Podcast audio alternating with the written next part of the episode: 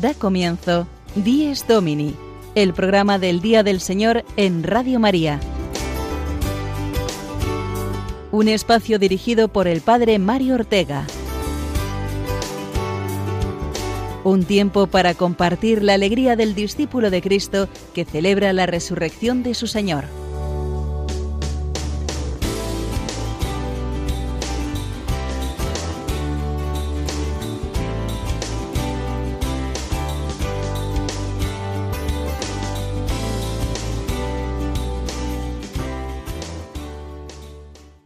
Buenos días amigos de Radio María, bienvenidos un domingo más al programa Dies Domini. Este domingo que es trigésimo segundo del tiempo ordinario, aún con el recuerdo vivo de todos los santos que celebrábamos hace una semana y que nos abrió a un mes de noviembre en el que la Iglesia nos invita, como sabéis, a meditar en la vida eterna, la vida después de la muerte, la vida eterna con Dios.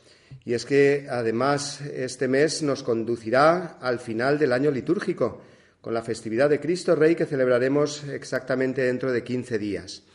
Pero esta mañana vamos a centrarnos en la jornada que se celebra en la Iglesia española en este domingo, ya que es el día de la Iglesia diocesana, con el lema Sin ti no hay presente, contigo hay futuro. Y es que todos y cada uno de nosotros, a través de nuestras parroquias y movimientos, formamos parte de esa familia que es nuestra diócesis, la iglesia local, pastoreada por el obispo y a través de la cual vivimos en comunión con toda la iglesia universal.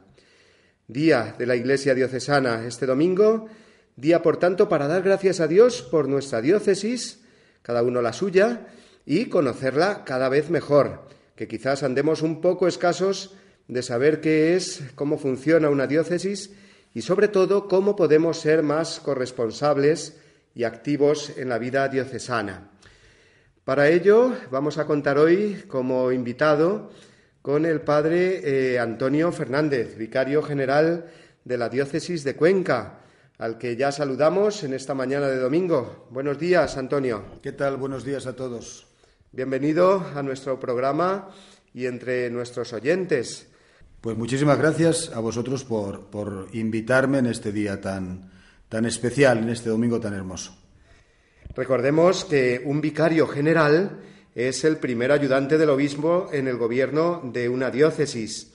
En el caso de Cuenca es una diócesis pequeña en cuanto a población, pero bien grande en, en, cuanto a extensión y al número de parroquias y sobre todo una de las diócesis españolas con más patrimonio histórico y cultural y artístico, ¿verdad, Antonio?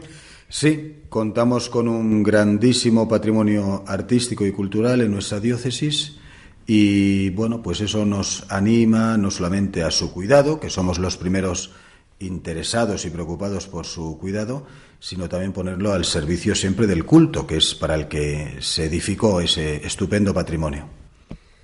Pues muy bien, pues vamos a conocer más lo que es una diócesis y lo que significa pertenecer a ella, eh, nuestro grado de corresponsabilidad que tenemos que, de alguna manera, evaluar en este día de la Iglesia diocesana. Pero antes, eh, como sabéis, hacemos un repaso a los contenidos de nuestro Dies Domini de hoy, 10 de noviembre, 32 domingo del tiempo ordinario.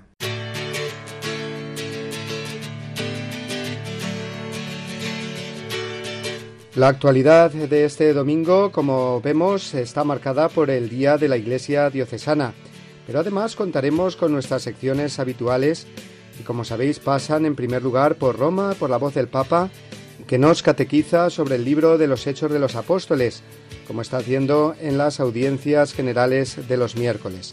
Escucharemos sus palabras de la audiencia de esta semana.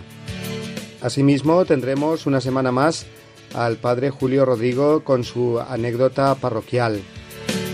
Escucharemos igualmente el pasaje del Evangelio de la liturgia de hoy, del capítulo 20 del Evangelio de San Lucas. Y finalizaremos con el repaso a los santos que celebramos esta semana, de la mano, como sabéis, de nuestros amigos Pablo Esteban y Marina Cornide.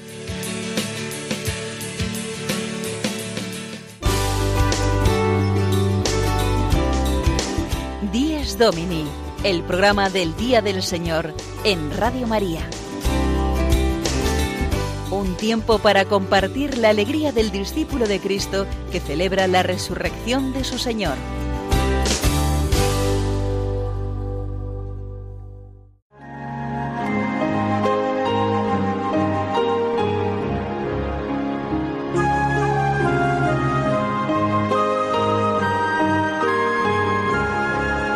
Cristo, alegría del mundo, resplandor de la gloria del Padre. Bendita la mañana que anuncia tu esplendor al universo. En el día primero tu resurrección alegraba el corazón del Padre. En el día primero vio que todas las cosas eran buenas porque participaban de tu gloria. La mañana celebra tu resurrección y se alegra con claridad de Pascua. Se levanta la tierra como un joven discípulo en tu busca, sabiendo que el sepulcro está vacío. En la clara mañana tu sagrada luz se difunde como una gracia nueva. Que nosotros vivamos como hijos de luz y no pequemos contra la claridad de tu presencia.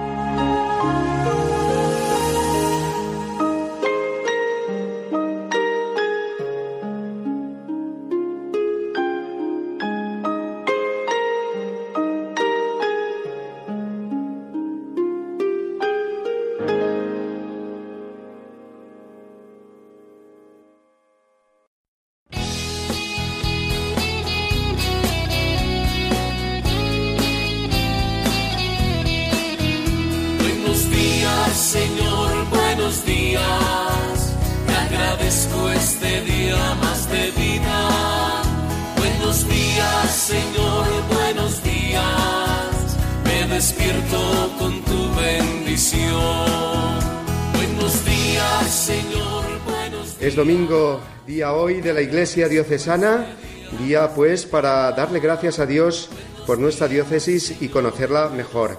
Y para ello tenemos, como hemos dicho en la introducción, al vicario eh, general de la diócesis de Cuenca, el padre Antonio Fernández. Antonio, ¿qué es una diócesis? ¿Qué es para que mm, en este día empecemos precisamente por ahí, por saber qué es una diócesis? Pues una diócesis es mm, el territorio cristiano en el que tiene y ejerce su jurisdicción un obispo. El nombre de diócesis proviene de tiempos antiguos, de la antigua Roma, ya que ese nombre se daba a las divisiones administrativas posteriores al siglo III. Un templo pertenece a una parroquia, varias parroquias agrupadas suelen pertenecer a un arciprestazgo, los cuales agrupados pertenecen y forman una diócesis. La diócesis también se puede agrupar a su vez en provincias eclesiásticas, a la cabeza de las cuales se halla una archidiócesis, un arzobispo. Naturalmente, la diócesis es la porción del pueblo de Dios, como hemos dicho, al cuidado del cual pues se encomienda al obispo, siempre con la cooperación de los sacerdotes, de los presbíteros. De manera que todos los fieles, esa porción del pueblo de Dios, unidos a su pastor, congregados en el Espíritu Santo mediante el Evangelio y la Eucaristía, pues constituye lo que también llamamos iglesia particular, en la cual verdaderamente está presente y actúa toda la iglesia de Cristo, que es una santa católica y apostólica. O sea, para entendernos, no es simplemente una organización, digamos, a nivel eh, social o de gestión, sino que tiene su raíz en, el Evangelio, podríamos decir, en la teología, en los hechos de los apóstoles. Vemos cómo eh, San Pablo iba dejando una comunidad cristiana bajo el pastoreo de un obispo, y, y ese es el obispo, ¿verdad? Un sucesor de los apóstoles. La iglesia que fundó nuestro Señor Jesucristo, esa iglesia que él fundó, Después se concreta eh, esa Iglesia universal en la Iglesia diocesana. La Iglesia diocesana recoge todos los elementos de la Iglesia universal, al frente de la cual, como bien dices, está el obispo como sucesor de los apóstoles, ¿no? Por eso la jurisdicción del obispo sobre el pueblo al cual se le ha encomendado, sobre esa, porción del pueblo fiel que se le ha encomendado, es una eh, jurisdicción absolutamente directa, ¿no? Y eso congrega, naturalmente, a los fieles, ¿no? En, una, en un sentido de iglesia particular, pero que para nada nos debe de quitar el sentido de iglesia universal. Cuanto más nos sentimos miembros de nuestra diócesis, más unidos estamos en la iglesia universal. Y además de esa estructura que nos ha recordado efectivamente de parroquias, arciprestazgos y luego la diócesis, eh, el obispo pues eh, se sirve de una serie de personas y de organismos para mm, pastorear el pueblo de Dios. Sí. Mm, lo que acabamos de decir, todos los elementos, por así decir, de la Iglesia Universal se dan y están presentes en cada iglesia diocesana, en cada iglesia particular. Y así como hablamos de la curia romana, los organismos que ayudan y colaboran con el Santo Padre en el gobierno de la Iglesia Universal, también cada obispo en su diócesis tiene una curia episcopal, una serie de organismos eh, que le ayudan naturalmente al, al gobierno ¿no? de la diócesis y también a todo el hacer evangelizador, que es el obispo el primer responsable, ¿no? no solamente en el gobierno, sino sobre todo en la evangelización de la diócesis, en el anuncio del Evangelio en su diócesis. Esas eh, curias diocesanas pues tienen una serie de, oficinas o de cargos, eh, el vicario general, como bien has dicho, que es digamos la persona que más estrechamente colabora con el obispo en el gobierno de la Iglesia, Después tiene las diversas eh, oficinas de la curia episcopal, el secretario canciller, que es el que, digamos, lleva un poco todo el tema burocrático que siempre tenemos que hacer, ¿no? En las diócesis. Eh, el tribunal eclesiástico también, pues para juzgar y valorar las causas eh, que en una diócesis, pues se presentan. Y luego están esas diversas delegaciones episcopales, ¿no? Delegaciones que se dedican a la catequesis y ayudan al obispo a organizar todo el tema catequético en la diócesis, o las delegaciones de familia y vida para potenciar toda la pastoral matrimonial y familiar y en defensa de la vida, o las delegaciones de vocaciones tan importantes en las diócesis para suscitar todo tipo de vocaciones, ¿no? Pero especialmente las vocaciones sacerdotales y consagradas, o las delegaciones de juventud ¿qué vamos a decir? no Hoy en día tienen un papel fundamental y, colaboran muchísimo con el obispo pues para mover ¿no? la fe en los jóvenes que tan necesario es.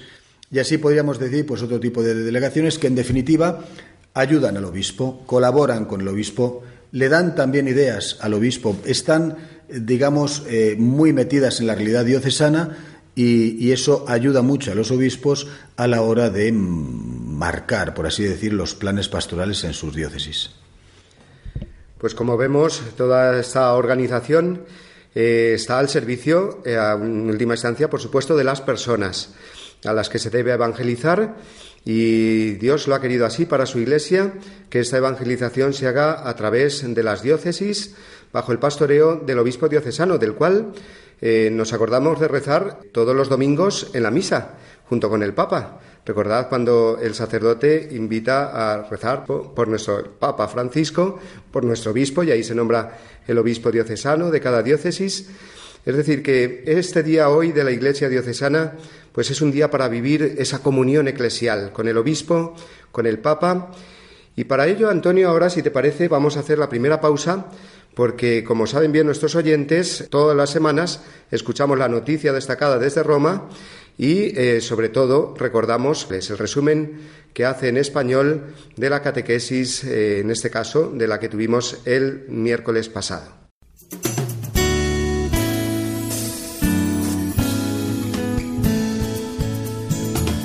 Iglesia desde Roma, la noticia semanal desde la ciudad eterna.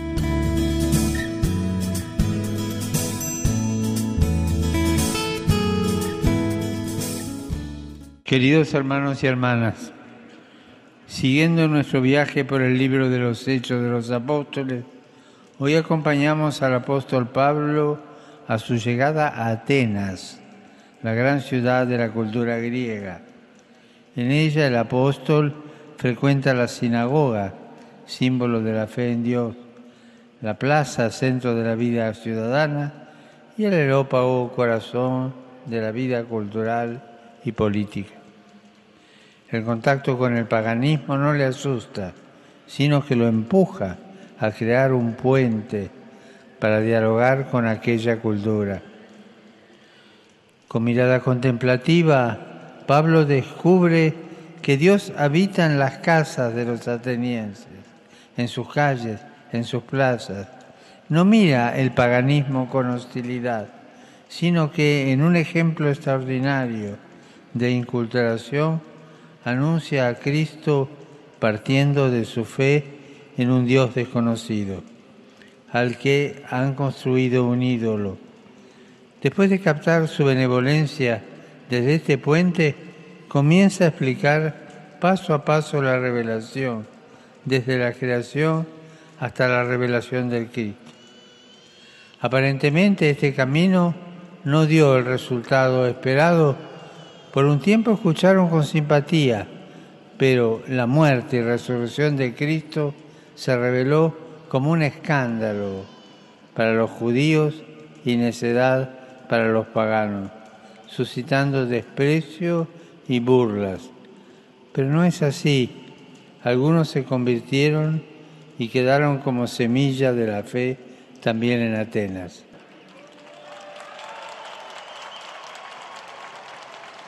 Pidamos hoy al Espíritu Santo enseñarnos a construir puentes con quienes no creen o tienen otra fe distinta a la nuestra. Pidamos la capacidad de inculturar con delicadeza el mensaje de la fe, que el fuego de su amor, que es capaz de inflamar el corazón más endurecido, abra los ojos de los que todavía no conocen a Cristo.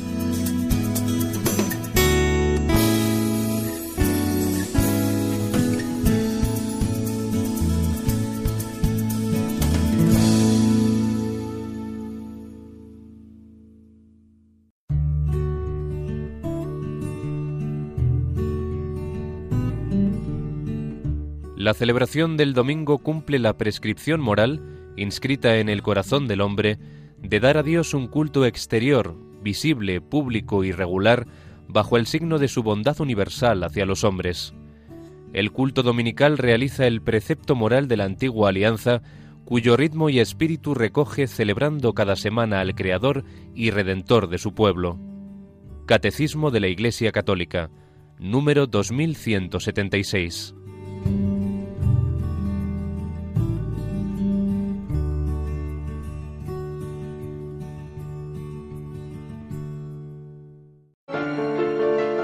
Los enfermos necesitan cuidados. Los niños, una educación en valores. Los que se sienten solos, consuelo. ¿Y tu parroquia? ¿Qué necesita tu parroquia? Te necesita a ti. Necesita tu tiempo, tu oración, tus cualidades y tu colaboración económica. Día de la Iglesia Diocesana. Somos una gran familia. Contigo. Continuamos amigos con nuestro programa de hoy, domingo, Día de la Iglesia Diocesana, eh, en la que desarrollamos toda nuestra vida cristiana. Y para hablarnos eh, de ella, de la diócesis, está con nosotros hoy, como sabéis, el eh, padre Antonio Fernández, vicario general de la diócesis de Cuenca. Antonio, el, lema de este año para este día es Sin ti no hay presente, contigo hay futuro.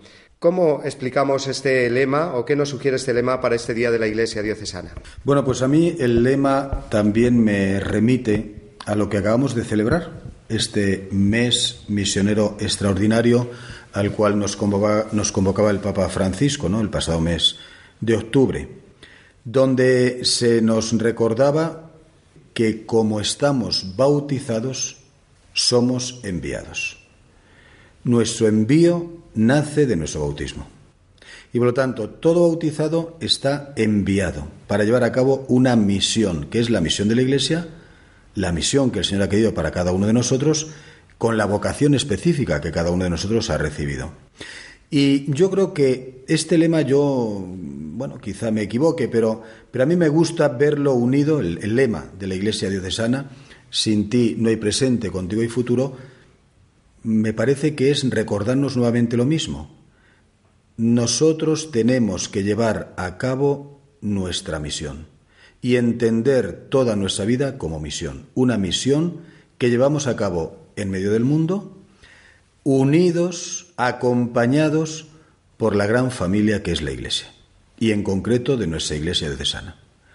Cada uno tiene su misión, pero no estamos solos, y la Iglesia nos ofrece todos los medios necesarios para llevar a cabo esa misión para no sentirnos solos, para no sentirnos eh, desanimados, para no sentirnos un poco, bueno, pues por tantas cosas, ¿no? Que pueden crear en nosotros una mm, cizaña que nos impide esa generosidad en nuestro apostolado y en nuestra entrega cristiana, ¿no? Sin ti no hay presente. Si no llevamos a cabo esta misión y si no somos conscientes de la misión que tenemos como bautizados, pues no hay presente en la vida de la Iglesia. Pero ese futuro depende de esa misión y de sentirnos muy unidos a la hora de llevarla a cabo con todos nuestros hermanos. No lo olvidemos, la Iglesia nos acompaña, nuestra Iglesia, nuestra familia, que es la Iglesia, nos acompaña desde el momento del nacimiento hasta el momento de la muerte.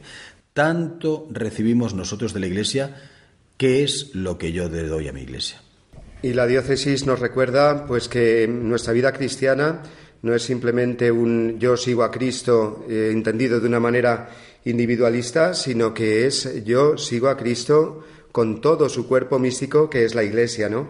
Entonces ese sentido de pertenencia a la Iglesia a través de la diócesis en comunión con el obispo, qué maravilloso es, ¿no? Recordarlo este día y qué urgente es también, pues, eh, mostrarlo con el ejemplo cada uno, ¿verdad? Sí, porque eso, eso es una gracia estupenda, ¿no? Que el Señor ha querido para la Iglesia que la ha fundado, la unidad el sentirnos unidos dentro de la gran pluralidad, ¿no? Porque cada uno somos cada uno y cada bautizado es como es y Dios nos quiere a cada uno como somos, con nuestras virtudes y con nuestros defectos. Dios nos ha elegido de esta manera y por nuestro bautismo nos ha llamado a ser una misión para los demás.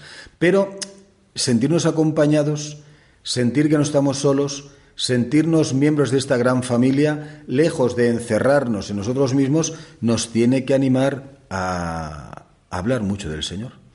Especialmente a todos esos hermanos nuestros que también forman parte de la iglesia de Sana.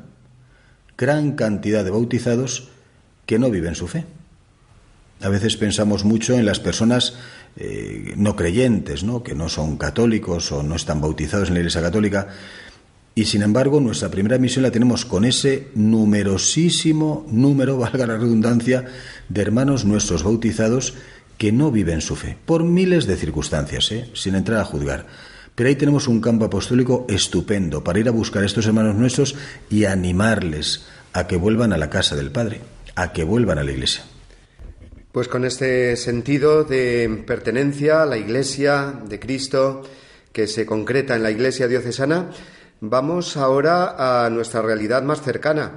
Ya hemos dicho que las diócesis se dividen después en arciprestazgos y estos a su vez en parroquias, que es al fin y al cabo la comunidad que tenemos más cerca y por la que nos viene, digamos, el anuncio del Evangelio y, y la gracia de los sacramentos, la parroquia.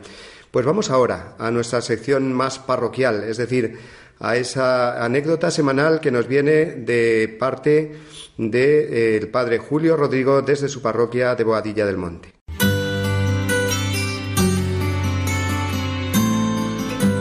El domingo desde mi parroquia. Una reflexión a cargo del padre Julio Rodrigo.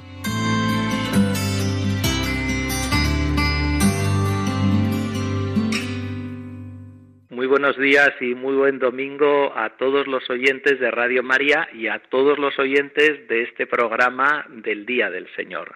Ya saben que yo les cuento muchas anécdotas que me suceden en esta parroquia de San Cristóbal de Boadilla del Monte, en Madrid, que soy el párroco. Y una de las acciones que realizamos en las parroquias son los funerales. ¿A cuántos funerales vamos? A lo largo del año y a lo largo de nuestra vida, a muchos. Aquí muchísimos no son, porque esta población es joven, está en los alrededores de Madrid y se ha poblado con matrimonios jóvenes. Tenemos muchísimos más bautizos, muchas más bodas que funerales. Pero en fin, cuando celebro estos funerales yo trato de cuidarlos, porque son momentos muy difíciles en la vida de las familias, momentos en los que uno se hace muchas preguntas, que habitualmente incluso la gente no sabe dar ninguna respuesta. Y son momentos en los que uno se abre a Dios espontáneamente. precisamente por eso, porque donde no hay una respuesta, Dios, a través de su Hijo Jesucristo, sí que tiene respuestas. Y en los funerales yo trato de dar gracias a Dios por la vida del difunto, porque de todos, y lo digo convencido, podemos aprender algo bueno. Hace muchos años, cuando enviaban tantos PowerPoint por el correo electrónico, y esto ha mutado y ahora nos los envían por WhatsApp, vídeos o, o memes de todo tipo. Pues recibí un PowerPoint que me hizo reflexionar, porque después de muchas frases bonitas, fotografías muy bellas, música muy espectacular, decía, si no eres capaz de ver diez cosas buenas en el otro, la culpa no la tiene el otro, la tienes tú. Y es verdad, siempre podemos ver diez cosas, veinte, cinco, pero siempre podemos ver cosas buenas en el otro. Bueno, pues en las homilías yo procuro hacer una semblanza del difunto, algo positivo de él, que nos ayude a los demás. Pero luego, por supuesto, yo lo que procuro es alentar la fe en la vida de la resurrección. Hoy el Evangelio nos lo dice con toda claridad. Dios es un Dios de vivos, no es de muertos. Para Dios todos están vivos. Todos, nos viene a decir Jesús en el Evangelio de este domingo, estamos llamados a esta vida nueva de la resurrección gracias a su misericordia, por supuesto, acogiéndonos a esa misericordia y a su compasión. Y yo he comprobado que la mejor forma de alentar la fe en la resurrección es contando testimonios de personas que han encarado la muerte con una esperanza vivísima en la vida eterna, en la resurrección. Y hay un testimonio que siempre que lo cuento llega al corazón, porque es un testimonio tan puro, tan bello, se trata de una muchacha que murió en 1989, que es muy contemporánea a nosotros. Murió con 18 años de cáncer. Había nacido en el 71 y murió en el año 89. Y es ya beata. La beata Chiara Luce Badano se llama. Y esta muchacha tenía una fe inmensa en Jesucristo. La alimentaba en la parroquia, la alimentaba en el movimiento de los focolares. Todos los que ya cuando se acercaba el momento de su muerte, iban a verla. Todos comprobaban que en vez de consolar a esta chica, salían de su habitación y de su casa totalmente consolados. Era hija única. Y la madre cuenta que en un momento estaba como muy desesperada, pero que después cambió porque le dijo al Señor, mira, si tú lo quieres, yo lo quiero. Si tú quieres que mi vida acabe, yo también lo quiero. Y en una ocasión le dijo a su madre, ya cuando estaba cercana a la muerte, mira, prepárame un vestido de novia, todo blanco, con un cinturón de color rosa, y cuando muera me lo pones. Y la madre le dijo, pero ¿para qué quieres todo esto? De tú prepáramelo, por favor, hazme ese vestido. Y luego le dijo la razón, yo quiero ir al encuentro de Cristo como una novia que se prepara para su esposo. Así, exactamente igual. Y diles a los muchachos, le añadió, de la parroquia, que hagan una misa alegre, con cantos bien alegres, para que todos tengan ahí bien clavado que ya veo a Jesús. De hecho, le decía también esto, cuando me estés poniendo el traje de novia, tú di, ahora Kiara ve a Jesús, ahora Kiara ve a Jesús, y repítelo por tres veces, ahora Kiara ve a Jesús. A mí este testimonio de esta muchacha me anima, me da muchísima paz, muchísima esperanza. Y sobre todo veo que el testimonio tan puro de esta muchacha alienta esta fe, que la muerte no es la destrucción, sino que la muerte es una puerta que se abre a una vida diferente, a la vida de la resurrección. Como dicen también los textos de la Escritura, a esa vida donde ya no habrá ni llanto ni luto, sino paz y alegría sin fin. Muy bien, pues muy buen domingo a todos y hasta la semana que viene.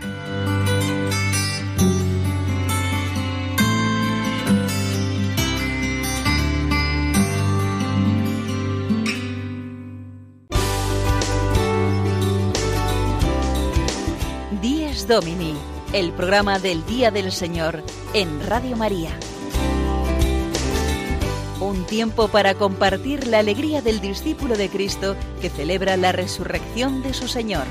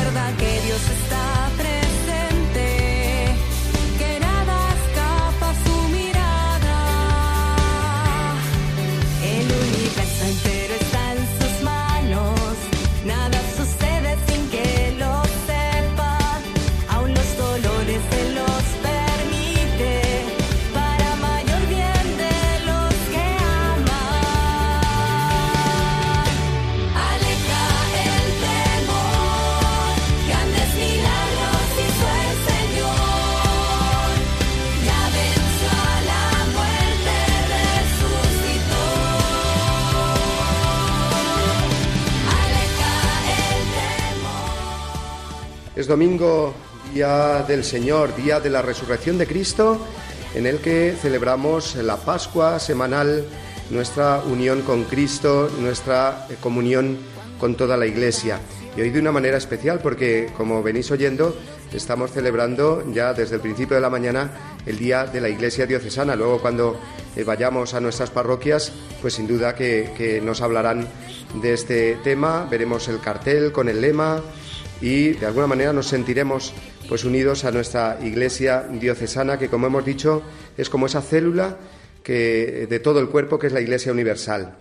Y qué importante es también, eh, ahora nos va a hablar de ello el padre Antonio Fernández, vicario general de la diócesis de Cuenca, que tenemos hoy con nosotros, qué importante es, digo, el colaborar efectivamente eh, con, la, con la diócesis es decir, a través de la participación en los distintos eventos diocesanos, misas o celebraciones donde esté presente el obispo, mostrar esa unidad y ese sentido, como decíamos antes, también de pertenencia a la Iglesia diocesana, ¿verdad, Antonio?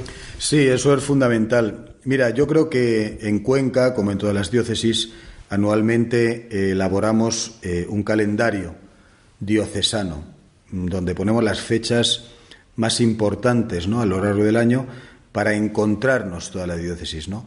Y también para celebrar diversos eventos que organizan pues esas delegaciones de las que hemos hablado al principio, encuentros de familias o encuentros de niños que van a recibir la primera comunión, eh, o encuentro de catequistas, o en fin, todo a nivel diocesano y, es muy hermoso cuando de las parroquias eh, se participa ¿no? en estos eventos porque es una manera mm, muy plástica de dar a conocer nuestra unidad, ¿no?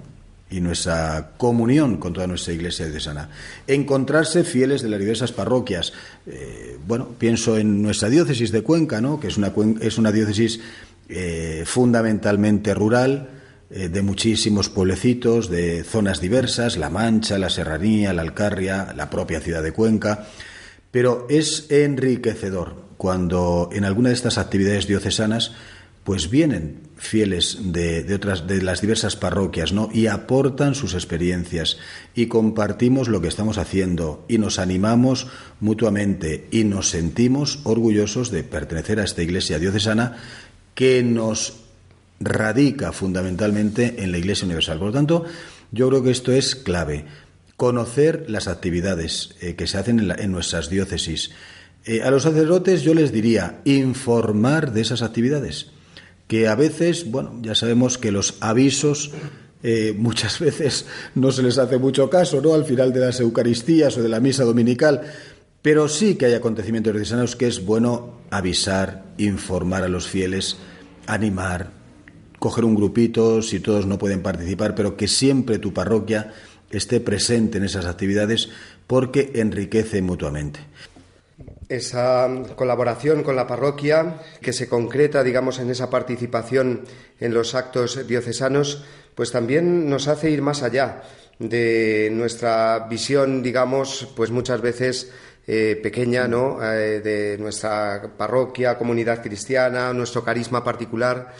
A veces da la sensación de que nos vamos desde nuestra parroquia hasta el Papa, es decir, que nuestra vinculación con la Iglesia diocesana como que la saltamos un poco, ¿no? Y, qué importante es en este día, pues, el, tomar conciencia de que la unión hace la fuerza, de que esos encuentros interparroquiales que nos recordaba ahora Antonio, pues son importantes y sobre todo ver eh, esa unión con el obispo.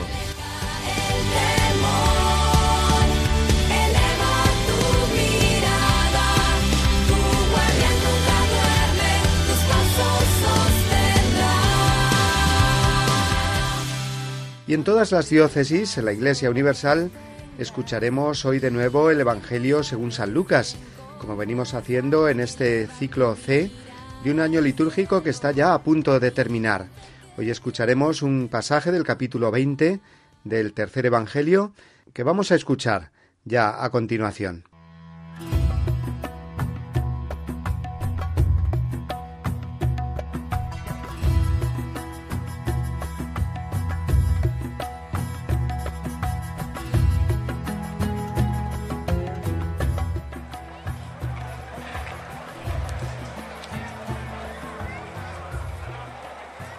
En aquel tiempo se acercaron a Jesús unos saduceos que niegan la resurrección y le preguntaron, Maestro, Moisés nos dejó escrito, si a uno se le muere su hermano dejando mujer pero sin hijos, cásese con la viuda y dé descendencia a su hermano.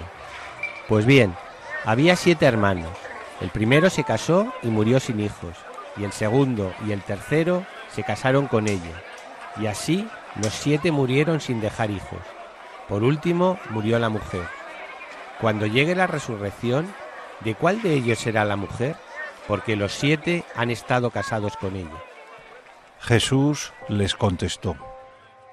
En esta vida, hombres y mujeres se casan, pero los que sean juzgados dignos de la vida futura y de la resurrección de entre los muertos, no se casarán, pues ya no pueden morir, son como ángeles son hijos de Dios, porque participan en la resurrección. Y que resucitan los muertos, el mismo Moisés lo indica en el episodio de la zarza, cuando llama al Señor Dios de Abraham, Dios de Isaac, Dios de Jacob. No es Dios de muertos, sino de vivos, porque para Él todos están vivos.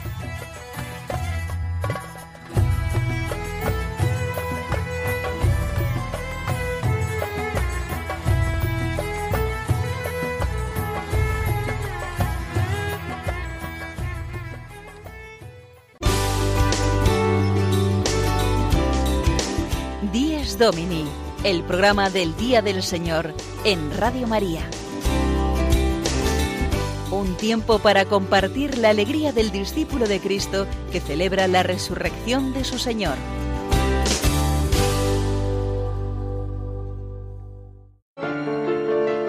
Los enfermos necesitan cuidados. Los niños, una educación en valores. Los que se sienten solos, consuelo. ¿Y tu parroquia? ¿Qué necesita tu parroquia? Te necesita a ti. Necesita tu tiempo, tu oración, tus cualidades y tu colaboración económica. Día de la Iglesia Diocesana. Somos una gran familia. Contigo. Vamos a continuar hablando de la Iglesia Diocesana y de un aspecto, eh, Antonio Fernández, vicario general de la Diócesis de Cuenca, que hoy nos acompañas, de un aspecto que ya has eh, mm, nombrado antes, y es esa colaboración también en el orden material, es decir, ese sostenimiento económico de la Iglesia, que no se hacen las cosas eh, del aire, sino que se necesita realmente pues esa colaboración por parte de todos y que viene a responder a ese mandamiento de la Iglesia que es eh, colaborar con la Iglesia en sus necesidades, hacerlo como un acto de caridad, hacerlo como un acto de amor hacia la Iglesia y hacia nuestros hermanos. ¿De qué manera o qué maneras hay de sostener a la Iglesia ahora mismo? Porque nuestros oyentes se preguntarán, yo colaboro pues de esta manera o no es suficiente eh, con las colectas que se hacen en la misa o con la X que se marca en la declaración de la renta. ¿Qué otras formas hay y de cómo se concreta esta colaboración económica con la Iglesia? Bueno, pues esa eh, colaboración económica con la Iglesia nace fundamentalmente de todo lo que hemos estado recordando ¿no? y hablando durante este programa. ¿no? Primero, si yo me siento miembro de mi parroquia y de mi comunidad diocesana, eh, veré que es necesario eh, esa colaboración, cada uno en la medida de sus posibilidades, naturalmente, ¿no?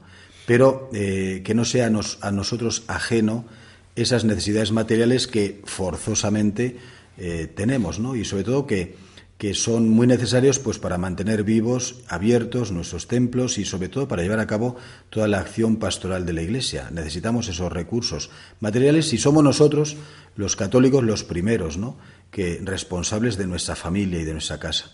Bueno, ahí está esa colecta que hacemos dominical en las parroquias o esos donativos que damos espontáneamente o ese cepillo que hay en la iglesia y dejamos... Esos son, digamos, una, una forma ordinaria de ir recogiendo esos recursos económicos eh, que después nos van a facilitar el mantenimiento de las acciones pastorales. Luego está también, pues, eh, eso, naturalmente, la X en la declaración de la renta, ¿no? Es un dinero que recoge, por así decirlo, la conferencia episcopal y que después reparte entre todas las diócesis. Y es muy bonito porque la conferencia episcopal es muy solidaria. ¿no? Nosotros somos una diócesis muy pequeña en habitantes. Necesitamos la solidaridad de otras diócesis porque si no sería inviable la diócesis de Cuenca. ¿no? Ya nos veríamos muy, muy complicado, por ejemplo, pues, pues pagar la retribución a los sacerdotes, ¿no? que es muy sencilla, pero gracias a la solidaridad de otras diócesis españolas, nosotros eh, podemos llevar a cabo. Y esto es muy bonito, ver esa solidaridad entre las diócesis en la conferencia episcopal, que se tiene que repetir también en la solidaridad, y así se hace, en la diócesis entre las diversas parroquias, unas parroquias que tienen más posibles, pues siempre son generosas y ayudan a aquellas pues que están más necesitadas.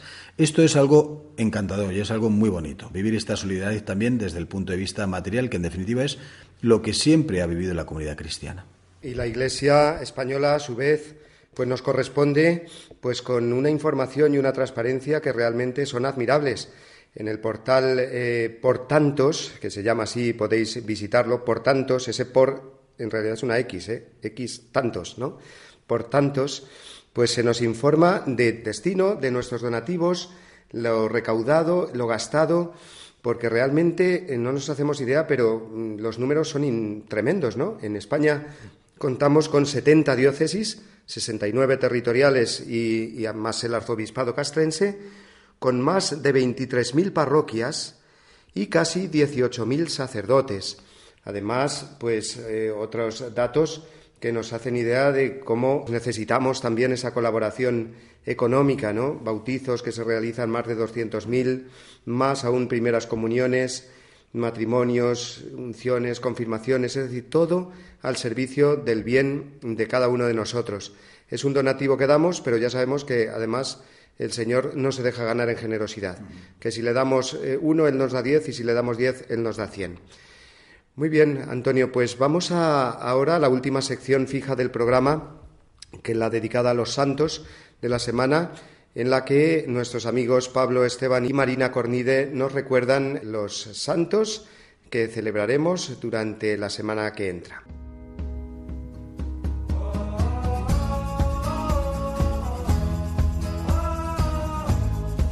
Santos en nuestro caminar.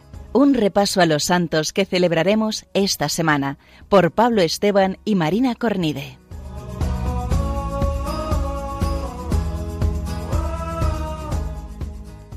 Buenos días, queridos amigos de Radio María. Buenos días a todos. Aquí estamos un domingo más en nuestro programa Caminando con los Santos.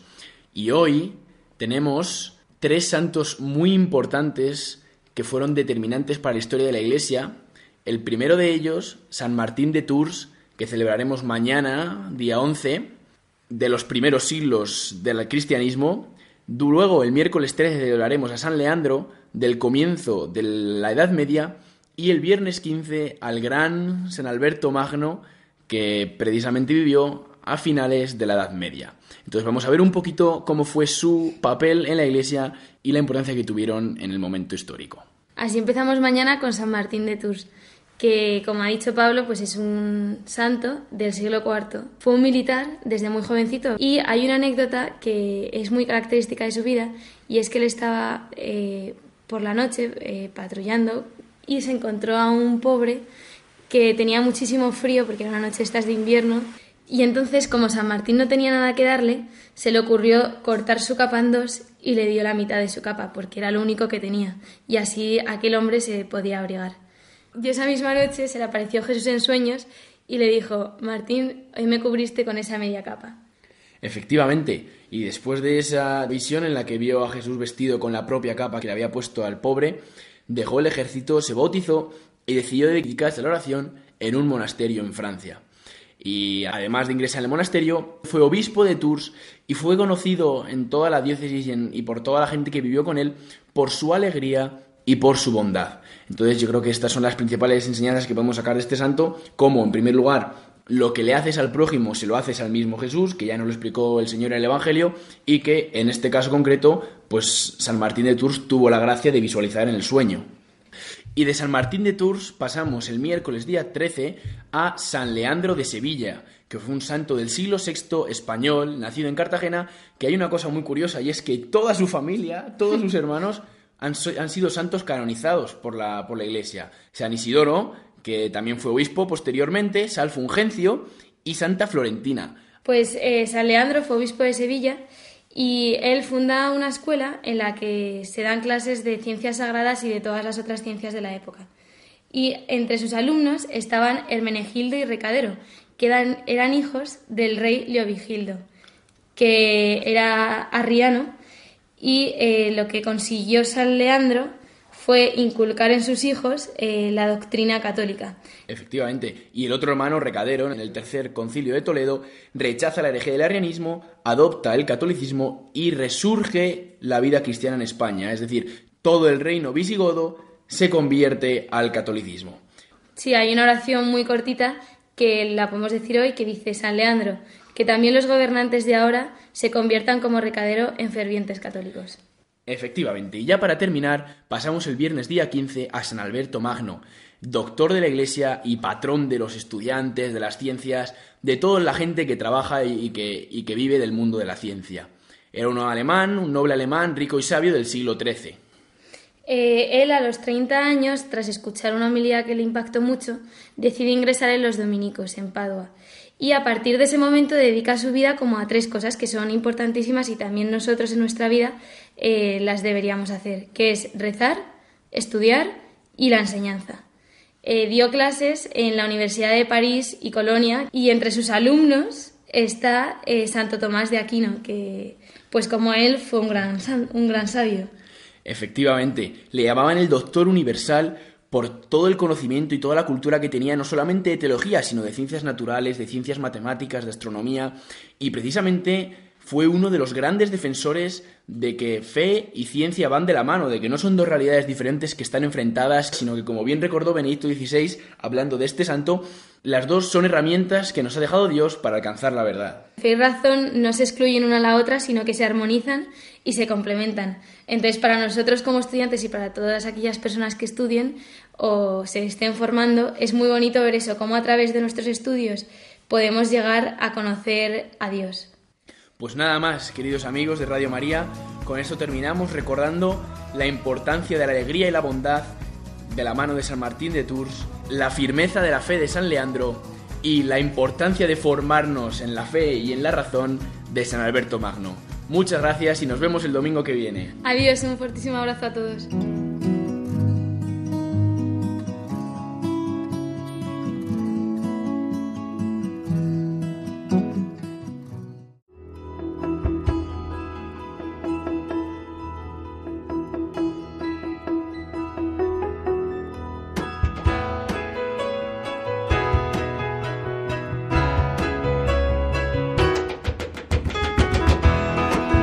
Con los santos, eh, como cada domingo, vamos llegando al final de nuestro programa de hoy. Hemos estado durante esta hora hablando de la Iglesia Diocesana, puesto que hoy es el día, el día de la Iglesia Diocesana, y hemos estado conversando eh, con Antonio Fernández, que es el vicario general de la Diócesis de Cuenca. A él le diría que nos dieras o nos dejaras a los oyentes de Dies Domini un mensaje para vivir este día de la Iglesia Diocesana de la manera más eh, provechosa posible. Pues lo primero, participar en nuestras parroquias, ¿no? En la Eucaristía, como la hacemos, ¿no? Cada domingo, pero especialmente este domingo sentirnos muy unidos a todos aquellos que con nosotros celebran la Santa Misa. Qué bonito que a veces nos juntamos personas eh, que no nos conocemos o que nos vemos solamente los domingos, pero cuando celebramos la Eucaristía nos sentimos una sola familia y le estamos dando la paz, pues a lo mejor una persona que no la vamos a ver hasta la semana siguiente, ¿no? Pero nos sentimos muy cercana a ella, porque es la comunión de los santos y el sentirnos miembros de una gran familia que es nuestra Iglesia universal, concretizada, como hemos dicho, en la Iglesia diocesana. Querer mucho a nuestra diócesis querer mucho a nuestra parroquia. y yo os pediría eh, dos últimos donativos. El primer donativo de tu oración, que recemos mucho por nuestra parroquia. En Cuenca este año estamos eh, llevando a cabo el plan pastoral diocesano y precisamente es este, ¿no? Renovar nuestras parroquias para renovar también nuestra diócesis y ser más eficaces con la gracia del Espíritu Santo en toda la labor evangelizadora. Y estamos rezando fundamentalmente. El plan pastoral se centra sobre todo en la oración por la parroquia. Reza por tu parroquia. Y segundo donativo, tu tiempo. Si ves que tienes, puedes dedicar un tiempo a tu parroquia, a colaborar en alguna actividad de tu parroquia, hazlo, no te lo pienses, porque necesitamos muchas manos en todas las parroquias y en la diócesis, porque la siembra es imponente y necesitamos muchas manos generosas que lleven a cabo su misión. Pues muchísimas gracias, Antonio, por estas palabras y por eh, tu presencia hoy entre nosotros, Día de la Iglesia Diocesana. Eh, Antonio Fernández, vicario general de la Diócesis de Cuenca, por la que rezamos, yo de una manera especial, porque os he de decir, no lo he dicho al principio, pero creo que ya muchos lo sabéis, me conocéis, que soy natural de aquí de Cuenca. Entonces me ha dado mucha alegría que hoy estemos eh, con el vicario general de la diócesis de Cuenca. Así que muchas gracias Antonio y que Dios te bendiga. Pues muchísimas gracias a ti por haberme invitado al programa y a todos los oyentes y que paséis un feliz día de la Iglesia Diocesana. Y a todos vosotros, queridos amigos, recordaros que podéis eh, seguirnos a través de Facebook, de la, del perfil del programa Dies Domini Radio María, tecleando esas palabras, o bien a través del podcast de Radio María en la página oficial de Radio María, www.radiomaria.es. E igualmente enviarnos vuestras sugerencias, eh, dudas o preguntas al correo electrónico del programa Dies Domini todo junto y con minúsculas, arroba radiomaria.es. Pues nada más amigos, recibid todos una bendición enorme, tamaño familiar, y os emplazamos hasta el domingo que viene, que será la Jornada Mundial de los Pobres. Hasta el domingo que viene, si Dios quiere.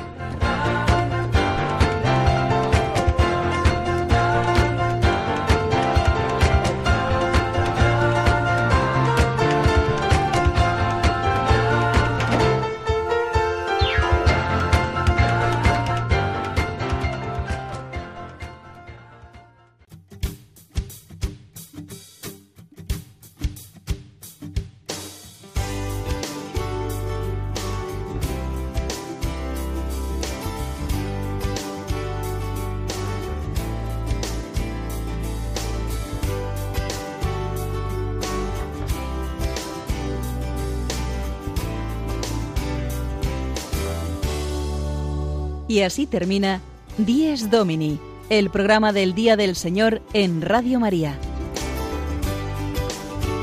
Un espacio dirigido por el Padre Mario Ortega. Un tiempo para compartir la alegría del discípulo de Cristo que celebra la resurrección de su Señor.